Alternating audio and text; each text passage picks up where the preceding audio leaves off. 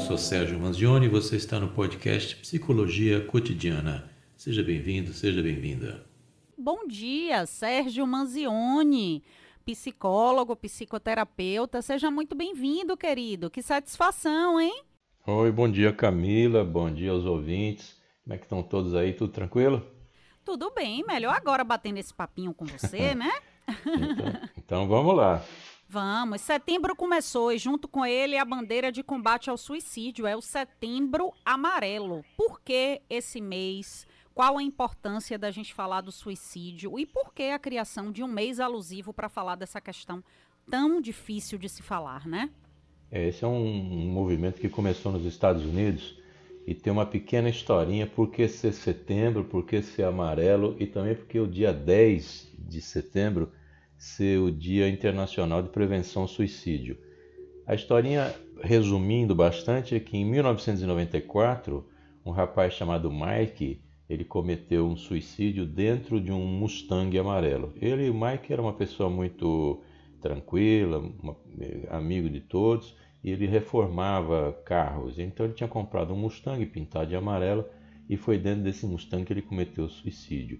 Ele deixa então um bilhete para os pais. O bilhete estava com, com horário de 23 horas e 45 minutos. Isso foi na entrada da garagem. Ele estacionou o carro ali e ali ele cometeu o suicídio. E os pais chegaram às 23h52, sete minutos depois. E aí ficou sempre a questão se tivesse chegado antes, como é que poderia ter sido esse é, desfecho dessa situação. A partir daí, os pais resolveram, isso já no velório do filho, distribuir uns cartõezinhos que dizia o seguinte: se estiver sofrendo, peça ajuda. E, para surpresa deles, é, o retorno foi muito positivo, com agradecimentos e até com pedidos de ajuda. Aí muitos professores também é, se engajaram nessa campanha. Isso foi crescendo. O dia 10 de setembro foi escolhido então por ser o dia do sepultamento do Mike.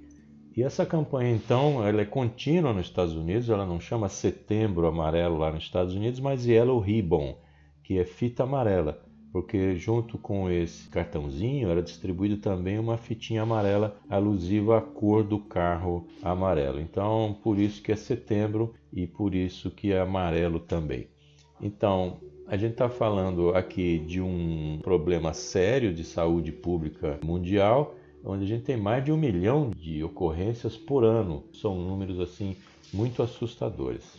O Setembro Amarelo, ele tem atividades, os órgãos públicos, as ONGs, os especialistas, eles se unem né, para uma campanha realmente maciça com ações para chamar atenção sobre a importância de combater o suicídio? O próprio Setembro Amarelo, quer dizer, essa campanha é que vai fazer esse agrupamento. Então, só o fato da gente estar aqui falando sobre isso hoje já é um sinal de que a campanha de fato movimenta movimenta a imprensa, movimenta os órgãos, e esse assunto passa a ser mais discutido durante esse mês. Não é um assunto que deveria só estar restrito ao mês de setembro, mas a, a, gente acaba se concentrando mais nesse mês para tratar sobre isso. E como eu sempre digo, o suicídio ele não é notícia mas ele é assunto. Então a gente deve falar sobre isso. Cada vez que se fala sobre isso, a gente amplia o conhecimento e a gente vai na direção dos números da Organização Mundial de Saúde, que diz que 90% dos casos de suicídio poderiam ter sido evitados. Então a gente deve falar mais, esclarecer mais, que quanto mais a gente esclarece, diminui a ignorância sobre o assunto e a gente pode de fato fazer algo para ajudar as pessoas. Vamos falar da importância de cuidar da saúde mental. Eu digo que o suicídio é o ponto final, mas antes tem um ponto e vírgula, que são as doenças que podem levar ao suicídio é importante a gente estar atento, é importante a gente falar, né, que o suicídio é só o fim de tudo, mas antes essa pessoa já deu sinais que tem alguma questão que precisa re ser resolvida? Ah, os sinais vão ser sempre dados. Existe aí uma ideia errada de que suicida quando quer cometer o ato, ele não fala para ninguém. Isso não é certo não. Todo suicida dá sinais de alerta. Então, o comportamento suicida ele já é um sintoma de que alguma coisa não está bem. Então, de modo geral, como você falou, aí, os transtornos mentais eles vão ser caracterizados aí por mudanças de padrões de comportamento, né, que trazem prejuízos para as atividades diárias. Então, esses transtornos que já estão pré-existentes vão causar mudanças de comportamento e que podem ser definitivos no caso aí. Então, 96% dos casos de suicídio eles estão associados a casos de transtornos mentais. Esquizofrenia, depressão, bipolaridade é o que tem mais incidência que pode gerar suicídio. Isso não quer dizer que vá gerar necessariamente, que se a gente vê é que pode gerar sim. Então a gente tem que cuidar das questões de saúde mental e os sinais e sintomas, eles estão sempre aí. As pessoas não estão preparadas para perceber esses sinais. Muito importante que a gente esteja atento a esses sinais. A gente teve uma pandemia que mudou hábitos, né? Uma pandemia que fez com que as pessoas tivessem que ficar refugiadas em suas casas, mudassem os hábitos sociais. E o reflexo dessa pandemia foram algumas questões emocionais, algumas questões mentais. A gente pode dizer que hoje, em 2023, quando a gente já não vive mais a pandemia, né? Tem um reflexo ainda pequeno de, da questão da saúde física. Tem uma sequela emocional grande em função dessa mudança de hábitos sociais que a gente precisou viver lá atrás. Sim, tem uma sequela porque houve um aumento no primeiro ano da pandemia, um aumento de 25% nos casos de depressão e ansiedade. Então, o Brasil já é o país no mundo que tem o maior número de casos de ansiedade diagnosticados e também é o quinto país com depressão. Então, esses casos de ansiedade eles são extremamente importantes porque eles deixam a pessoa às vezes sem uma saída, sem um norte, sem uma solução para os seus problemas e a depressão vem junto. Então, a pandemia ela intensificou esses casos, criou novos casos também, casos que estavam latentes, além de outros tantos problemas que a pandemia causou, inclusive na definição de relacionamentos, etc. Mas de fato a pandemia ela intensificou muitos dos problemas, até porque as pessoas ficaram confinadas também e os problemas que eram diluídos ao longo do dia acabaram ficando concentrados e os relacionamentos também puderam trazer maior prejuízo para as pessoas, sim. Muito importante a gente falar sobre tudo isso. Sérgio, a gente tem algum serviço voluntário, tem algum telefone de contato, tem algum número disponível que a pessoa, na hora do desespero, pode acionar e dizer: me ajude, socorro, chega até mim agora. Tem sim, no Brasil todo. É o Centro de Valorização da Vida. O número é 188. E trabalha 24 horas por dia, 7 dias por semana.